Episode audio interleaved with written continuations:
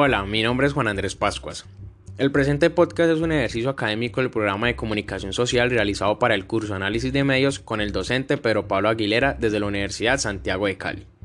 La responsabilidad de lo que se dice es únicamente quien realiza este podcast. Hoy vamos a hablar sobre el rol de la prensa durante los procesos electorales, este tema me parece muy interesante porque los medios de comunicación en general juegan un papel clave en estos procesos, ya que de ellos depende informar de manera efectiva a la ciudadanía sobre los candidatos, sus partidos políticos, sus propuestas, entre otras cosas. Por eso, para iniciar este podcast me parece oportuno traer a contexto el pensamiento de Juan Ignacio García, el director del Servicio Electoral de Chile, CERVEL, que se dedicó varios años de su vida a asesorar en materia electoral a países latinoamericanos.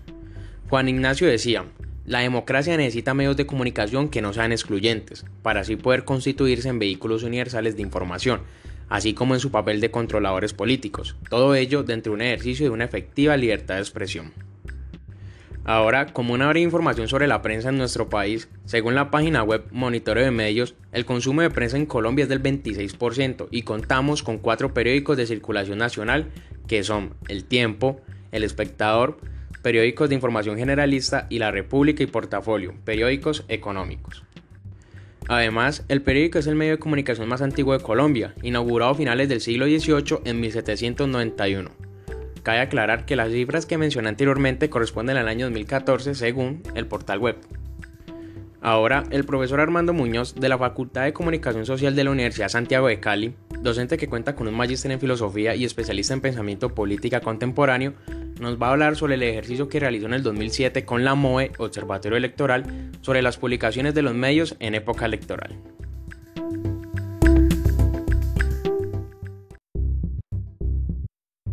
Pusimos mucha atención a las publicaciones acerca de los medios en tiempo electoral de eh, no solamente de, pues, de lo que se publicaba, sino también de los discursos que se hacían de los, de los candidatos. Em, eh, lo interesante allí es analizar qué es lo que se publica o qué es lo que se, se emite desde el medio para poder analizarlo, sobre todo la intencionalidad en la esfera pues de lo privado y lo público.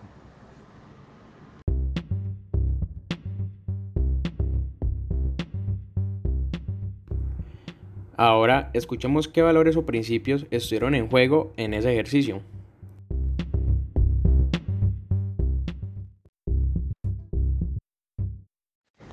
Bueno, los valores de, en el caso de, la MOE, em, pues en ese ejercicio lo que se, privilegia es el carácter de lo público, es decir, cuál es la responsabilidad que tiene el medio frente a lo que se está diciendo a la audiencia o lo que se emite, lo que se edita, lo que se presenta eh, en ese caso. Lo otro tiene que ver con, con la contrastación de la verdad o la certeza de los discursos que se presentan allí, porque no todos tienen la misma intencionalidad política eh, desde cada uno de los medios. Entonces habría que revisar en cada uno de ellos eh, hasta dónde llega la participación Em, por parte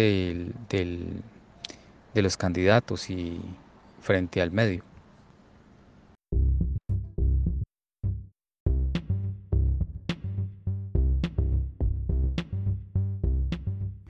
Ahora escuchemos cómo el profesor Armando trabajó en aquel momento.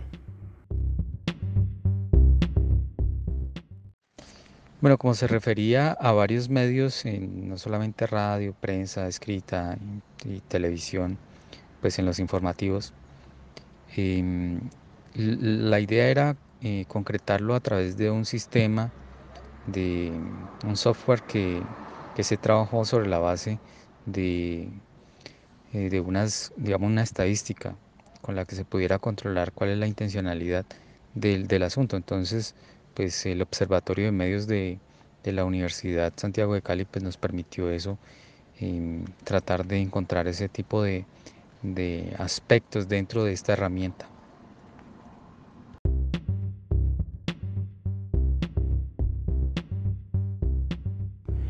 Si recopilamos todo lo que acaba de decir el profesor Armando, podemos ver que como mencioné al inicio de este podcast, el papel de los medios es muy importante, ya que de ellos depende informar de la mejor manera a la sociedad para que los ciudadanos puedan tomar decisiones de gran magnitud como elegir a su presidente, alcaldes, gobernadores, etc. Sin embargo, como menciona el profesor Armando, es necesario entender la finalidad de los medios ya que no todos tienen la misma intencionalidad política. Y esto personalmente es algo que hay que prestarle atención, porque lastimosamente en nuestro país se pierde la objetividad e imparcialidad de algunos medios, ya sea por algún interés político o económico, que al final el único que se va ver afectado es el lector, televidente u oyente. Esto por confiar y decir informarse en un medio que simplemente no está ejerciendo su labor de manera correcta. Por eso, quiero que escuchemos al profesor de la Universidad Santiago de Cali, Carlos Cruz, docente con un magíster en periodismo digital de la Universidad de Atlanta, periodista y columnista de medios de comunicación a nivel nacional e internacional y coautor de los libros Manual de Estilo de Unimedios, Periodismo Universitario en el siglo XXI, entre otros. El profesor Carlos, desde su experiencia y su punto de vista, nos va a hablar sobre cómo debe manejar la prensa la información electoral,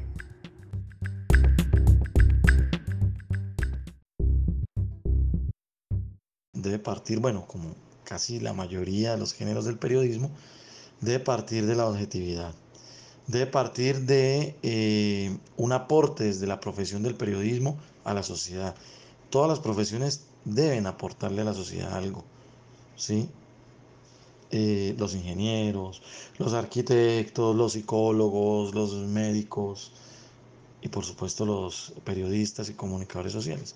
Tenemos que hacer un aporte, aparte de nosotros contar la noticia, contar lo que estamos viendo, eh, tenemos que ayudar a formar esa sociedad ideal. ¿sí? Entonces yo creo que debe partir de esa premisa.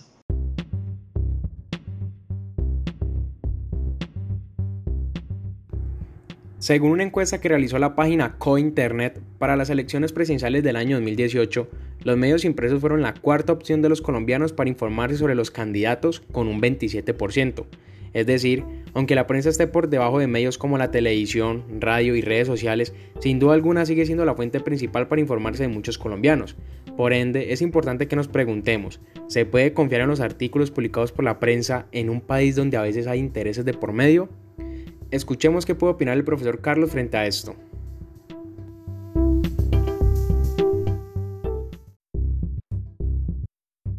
Es importante que los medios que han sufrido o han padecido eh, este, este estigma de, de ser eh, medios corruptos o, o medios que están a favor de cierto personaje y que han recibido dineros y esto, pues hombre, que, que laven su imagen y que vayan empezando a demostrarle a la opinión pública la claridad, la transparencia con la que están manejando la información. Porque no es justo que, pues que la gente, hombre, confíe en esos medios de comunicación y resulta que pues esos medios están untados, como se dice coloquialmente, eh, por el personaje X o por el partido X que va con unas intenciones eh, con unas intenciones de favorecerse a ellos mismos, pero en última la intención va a ser de favorecer a la población.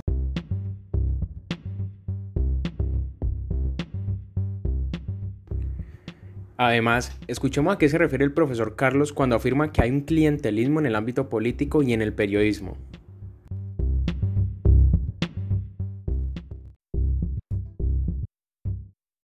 Mucho clientelismo. Eh, dentro de este ámbito político y de, del periodismo, porque, como les digo, como el periodismo, la marca mueve masas, eh, dependiendo de la marca, en ciertos sectores o regiones del país se consume más, entonces la gente empieza a asumir que esa es la posición correcta, que ese es el personaje correcto y empiezan a querer o a odiar al personaje de acuerdo a lo que diga el medio.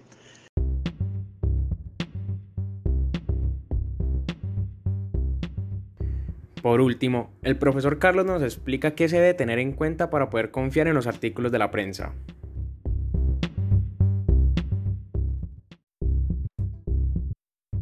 Confiar en esos artículos publicados por esa prensa donde a veces hay intereses o clientelismo.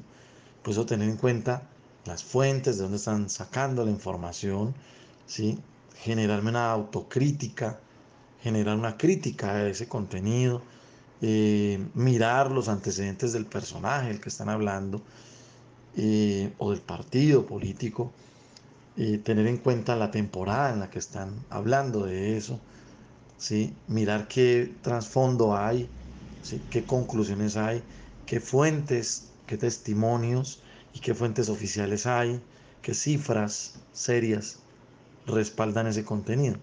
¿sí? O sea, yo también tengo que aprender a ser un buen lector. No es solo la responsabilidad del medio de que diga y yo hoy consumo. También tengo que asumir una responsabilidad como lector.